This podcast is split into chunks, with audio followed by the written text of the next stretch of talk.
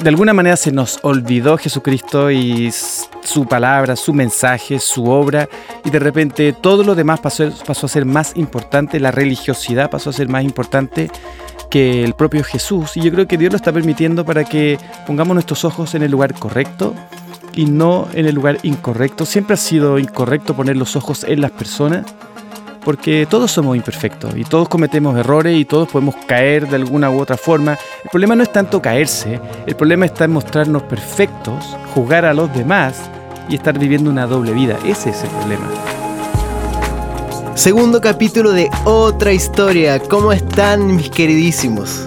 Muy bien, feliz aquí Seba y Edu de juntarme con ustedes, de seguir hablando de temas relevantes, así que feliz de estar acá. Buenísimo, sí, pues súper contento. El primer capítulo encuentro que estuvo re bueno y de verdad, como lo, como lo dije, en, ese momento en, vivo también eh, recibí como, como, como frases y palabras re buenas como para enfrentar el, el día a día.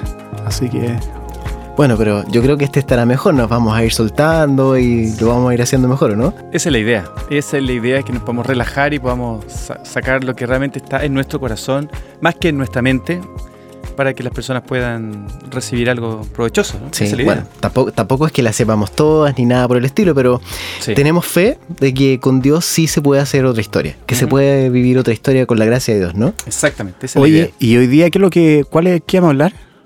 Hoy día tenemos un tema súper interesante y a la vez como un poco preocupante, pero que son dos capítulos, ¿ya? O sea, este capítulo que estás escuchando ahora y luego va a haber una segunda parte ah. eh, eh, que hará como un continuará para el que sigue. ¿Ah? Así que no perderse el próximo capítulo de otra historia porque vamos a retomar el tema. Y el tema hoy es así: una iglesia que debería contar otra historia. Wow. Mm. Uh. ¿Qué les parece el título? Power. Power, porque efectivamente sí, se debería contar otra historia. Bueno, pero. Fran. A ver, creo que el, el principio es entender que fue Jesús el que inventó la iglesia. Es decir, de alguna manera él fue el que dijo, bueno, yo edificaré mi iglesia, fue idea de Dios la iglesia. Número uno. Y número dos, entender que iglesia no es un lugar y no es una institución, sino que son personas.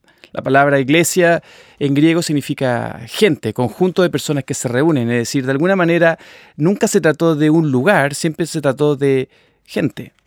Cuando decimos malamente voy a la iglesia, que todos entendemos y de alguna manera todos lo usamos igual, pero en realidad no vamos a la iglesia, vamos a juntarnos con la iglesia. Y de ahí parten muchos conceptos equivocados y ahí se va perdiendo el propósito de la iglesia, el sentido de la iglesia y al final termina siendo una institución eh, que hoy día vemos que se está desmoronando en muchos aspectos también. Tal cual, o sea, como, como tú decías, eh, hoy día estamos viviendo una crisis de las instituciones, Fran, y eso es sabido por todo el mundo. Eh, de alguna manera lo que está pasando es que está creciendo la desconfianza de la gente. Eso está en este minuto como en la palestra. Y con razón, y con razón digamos. Y hay, argumentos suficientes, sí, por supuesto. Eh, y de alguna manera pareciera que los santos de se están cayendo de los pedestales, un poco. Esa es como mm. la, sensación que vimos un poco en, las notas de prensa y todo eso antes, al preparar el tema.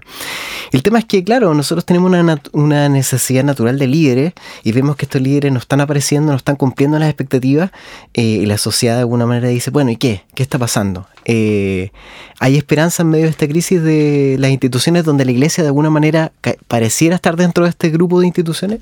Yo creo que sí. Yo creo que si, si, si me permiten, a mí la, la, manera como yo veo esto, lo que está ocurriendo hoy día, eh, creo que Dios está permitiendo esto. Creo que Dios lo está permitiendo para que, para que aparezca la figura más importante que es Jesucristo.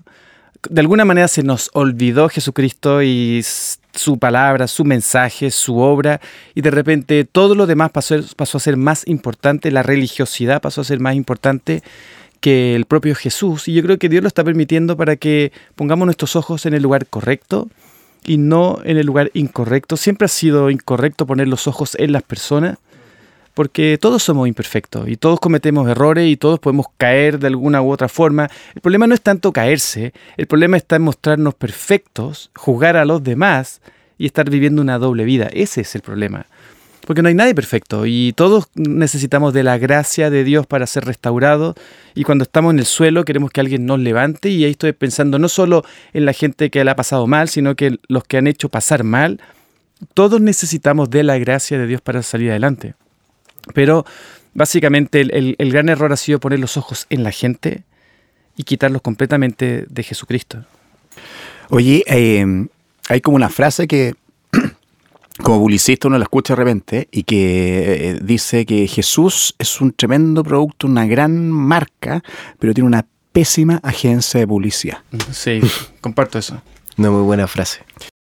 Comparto eso 100%. Creo que la, iglesia en general tiene una crisis de, imagen, pero también creo que hoy día están surgiendo eh, iglesias locales en todo el mundo que están levantando el nombre de Cristo, que están mostrando una excelente imagen, que están siendo influyentes y muy relevantes en la sociedad en la que están inmersas. Yo creo que es el tiempo de eso, del tiempo de comunidades, comunidades de fe, de gente, vamos, vamos a ponerlo así, comillas, común y corriente, gente normal, que, que, entiende sus debilidades, que entiende la necesidad de amor, como hablamos en el capítulo anterior, de gracia para vivir el día de hoy y, que entiende su rol hoy en la sociedad, no, no, no como una institución eh, eh, inquebrantable, sino como una comunidad de gente vulnerable, necesitada de, ese amor incondicional de Dios. Creo que, que, que está linda la iglesia hoy día, desde mi perspectiva, la iglesia cristiana. Sí, fíjate que yo lo dije en el primer capítulo en relación a, Fran, con mucho cariño, el tema de que eh, pastor, pero andaba con chaqueta de cuero y todo el tema. Y tiene que ver exactamente con eso, con, la gente común y corriente. ¿ah? Mm. Lo que tú dices, estas iglesias que se están formando con grupos de, jóvenes, tienen unos grupos de rock increíble de música, son artistas audiovisuales, unos videos impresionantes, fotografía, diseño, o sea, hay una energía re power que está eh, ahí atrás. Y es gente común y corriente que no, no, no, como dices tú, no sigue patrones, sino que en el fondo eh, expone sus talentos para un, buen fin, que es comunicar. Es como que cuando, cuando a ti te pasa algo bueno, ¿lo quieres compartir? Obvio cuando, cuando a ti te entregan un, premio, ¿lo quieres compartir? Es lo mismo que yo siento que le pasa, sobre todo a los jóvenes, que lo entendieron, que quieren compartir esto y con su lenguaje. Mm. ¿Sabes que aquí eh, quisiera hacer una pregunta más puntual? Sí. Eh, bueno, todos, todos sabemos un poquitito, y los que no, eh, la relación que tú tienes es bien cercana con Hilson, de Australia, y que todos conocemos por su música y, y, por sus iglesias que no son tantas, pero que generan mucha resonancia y mucho revuelo. Eh, basta buscar, eh, no sé, las noticias y ver que Justin Bieber, por ejemplo, va a Hillsong de Nueva York mm. y así saber muchas cosas. Pero eh, hemos respirado un aire súper fresco y potente desde Hillsong. Sí. Y, sería bueno que compartieras un poquitito de, un poco esa visión, Fran. ¿Qué ves tú que hay distinto de alguna manera de, cómo se está planteando la iglesia así? Uf, qué distinto. Yo creo que a, muchas cosas distintas. Creo que hacen iglesia completamente al revés de cómo se ha hecho iglesia durante, durante siempre, por lo menos en Latinoamérica. Es decir, desde el liderazgo, que no es un liderazgo autoritario o un liderazgo eh, déspota, sino que un liderazgo en donde se empodera a la gente y se levanta al líder y se cree lo mejor de las personas. No está la gente para levantar al líder, sino el líder para levantar a la gente, número uno. Número dos, en donde se involucra a toda la familia dentro del servicio, así que la esposa, los hijos y todos están involucrados activamente en esa comunidad de fe. Eh, tres, todos son bienvenidos a la iglesia. Ven tal como eres es un eslogan de, de, Iglesia Gilson y de muchas iglesias hoy día que han entendido que cualquier persona es bienvenida a la iglesia, que no tienes que cambiar para venir a la iglesia, que tienes que eres aceptado, sí, gran tema, y que eres aceptado tal como eres, eh, desde que el mensaje sea relevante para tu lunes y no para solo ensanchar tu cabeza de conocimientos bíblicos, sino que verdaderamente la gente entienda que la Biblia es práctica para nuestra vida matrimonial, de, laboral, etcétera, se le predica al lunes, ¿sí? Entonces creo que muchas cosas hacen distinto. Eh, la, misma, la, misma reunión del domingo está enfocada en gente nueva, y no en gente de la iglesia. La gente no va a recibir, sino que va a dar. La gente no va con el estanque vacío para que se lo llenen, sino que va con el estanque lleno para ver algo potente que Dios va a hacer en esa reunión. Es decir, todo al revés. Hace todo al revés y por eso que tiene tanto sentido lo que ellos, ellos están haciendo y lo que ellos están liderando también, porque muchas iglesias, incluyendo la nuestra en Áncora, hemos sido súper bendecidos, súper inspirados y súper alentados, alentados a hacer una iglesia de esa forma. Y, y un movimiento que está avanzando en todo el mundo, creciendo, impactando generaciones, los jóvenes asistiendo por montones a la iglesia, la gente haciendo fila para entrar a una reunión de la Biblia, y si no alcanzan a entrar, hacen hora para entrar a la siguiente. O sea, es una locura, una locura, hermosa locura, lo que está pasando en el mundo, y creo que es el mover de Dios. sinceramente creo que es el mover de Dios en estos tiempos y, que Chile no va a estar exento a eso dentro de poco tiempo también. Sin duda, y esperamos que sea así, ¿no? Sí, sí. Oye, Fran, yo me quiero detener en una cosa que, la, dijiste. Em, ¿Qué significa realmente que en este tipo de iglesia, por poner un nombre, todos son bienvenidos?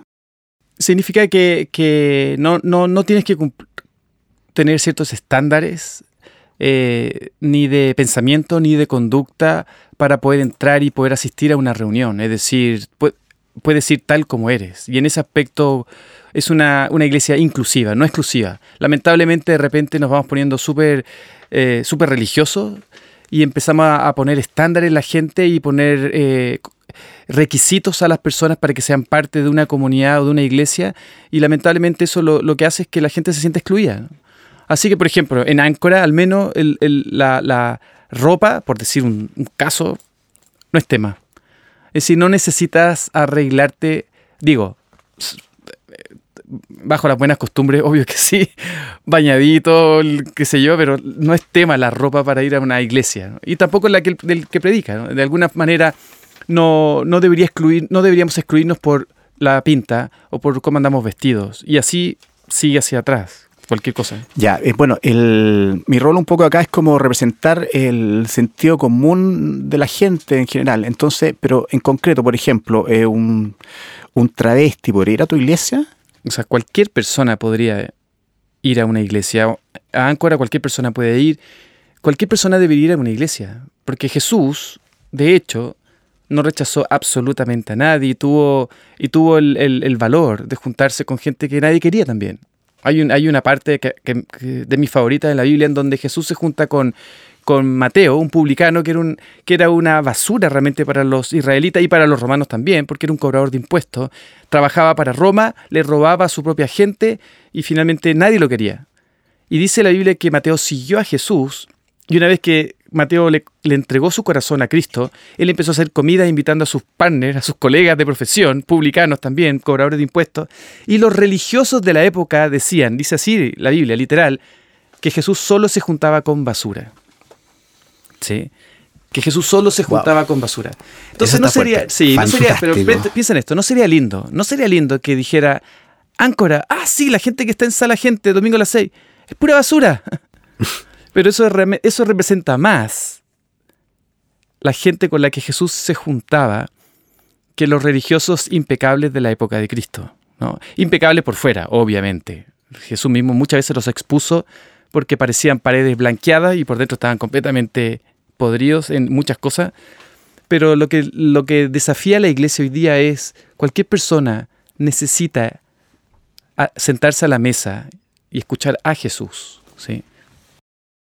Yo encuentro el descuento en términos prácticos porque de verdad, bueno, sabemos que la gente tiene otra percepción, las instituciones se han, preocupado de entregar otro tipo de información y es absolutamente...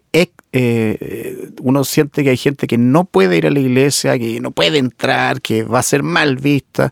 Y como estás planteando tú, Fran, efectivamente, o sea, anda como estés. Sí como esté tu corazón, como esté, como estás tú, como, como esa es la idea. Mucha gente dice, no, no fui el domingo porque me sentía mal, porque no estaba, eh, no me sentí capaz de ir porque me sentía mal. Bueno, es con mayor razón hay que asistir, porque se supone, se supone que la iglesia es donde voy a ser animado, donde Dios va a poner palabra de, de aliento en mi corazón, va a fortalecer mi espíritu, va a levantar mi fe, pero lamentablemente hemos eh, nos, mal, nos mal acostumbramos a ir a la iglesia para que nos den palos. Y salimos de la iglesia fascinados, que "Oh, estuvo buenísima la predica, me dieron duro. Y somos unos como cristianos masoquistas, cuando en realidad deberíamos salir alentadísimos de la palabra impuesta en nuestro corazón, sabiendo que para Dios no hay nada imposible, Ajá. que todo lo podemos en Cristo que nos Ajá. fortalece, que si Él es mi pastor, nada me faltará. Y debería salir súper animado de saber de que Dios está de mi lado. En lugar de salir, oh, cuántos palos me dieron. o a veces están predicando y uno está pensando, viste, escucha, escucha. Cuando en realidad esa, esa no es la cultura que queremos, por lo menos en Áncora.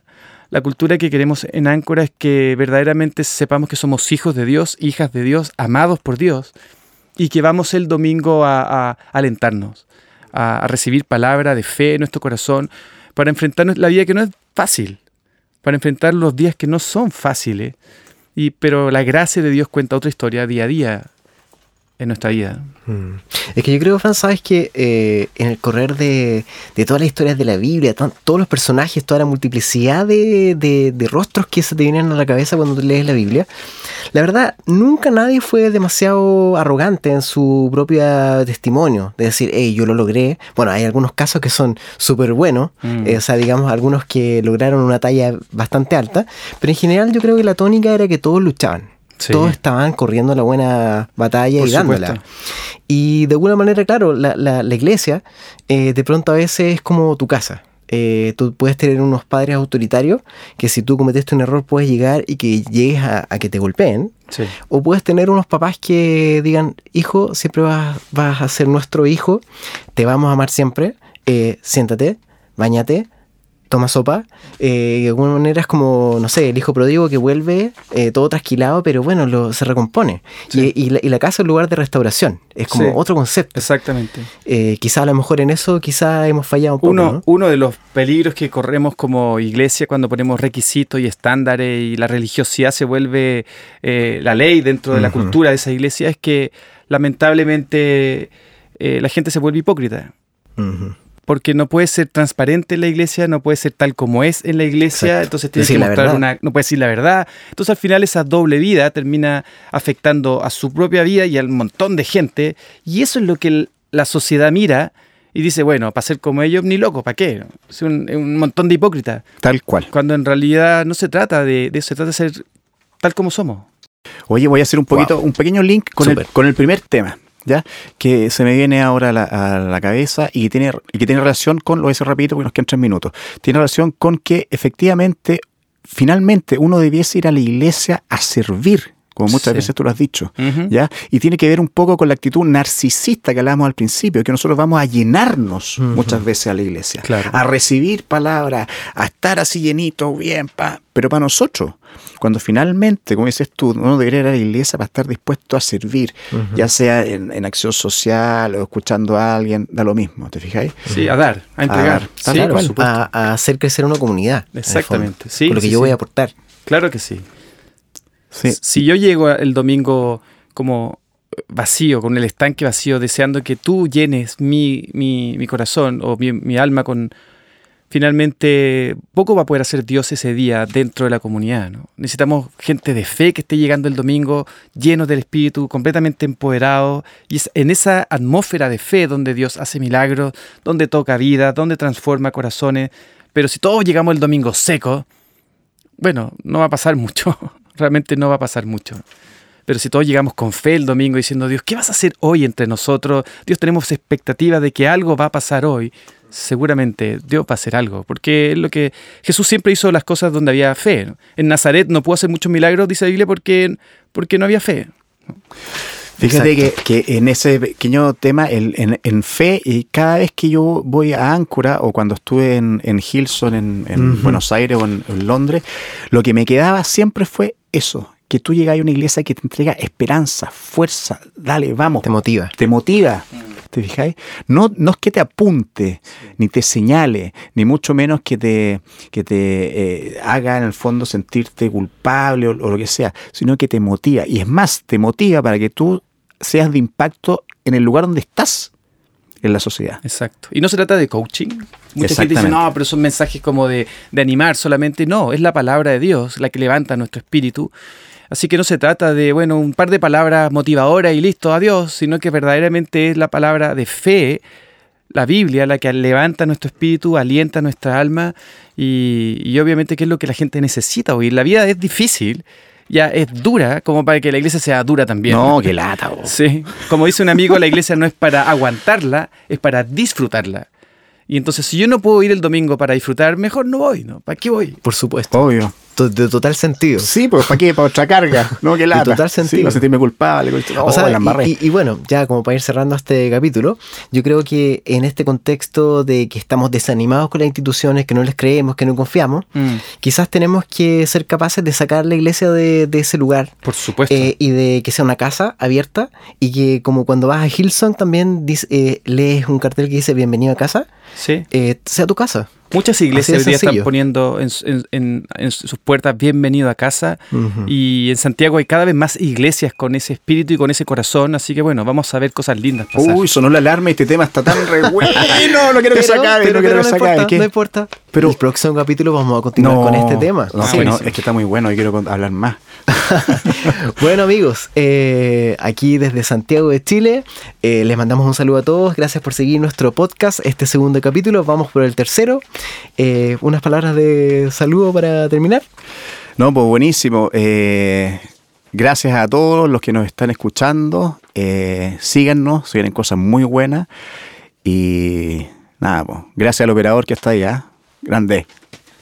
Y yo, como siempre, bueno, invitarlos los domingos a las 6 de la tarde en Sala Gente, Discoteca Sala Gente, Apoquindo 4900. Ahí estamos con nuestras reuniones A la gente en Iglesia Áncora. Discoteca. Bueno. Bueno, amigos, gracias. Síganos ahí en las redes sociales, Iglesia Áncora, eh, y también el podcast que lo estamos poniendo en los distintos servicios de podcast poco a poco para que lo vayan eh, disfrutando. Estamos tratando de que sea semana a semana, así que ahí estaremos al pie del cañón intentándolo. Y bueno, sale mejor, ¿no? Vamos Salió por bien. otro. Sí, vamos por otro. Chau, chau, chau. Saludos.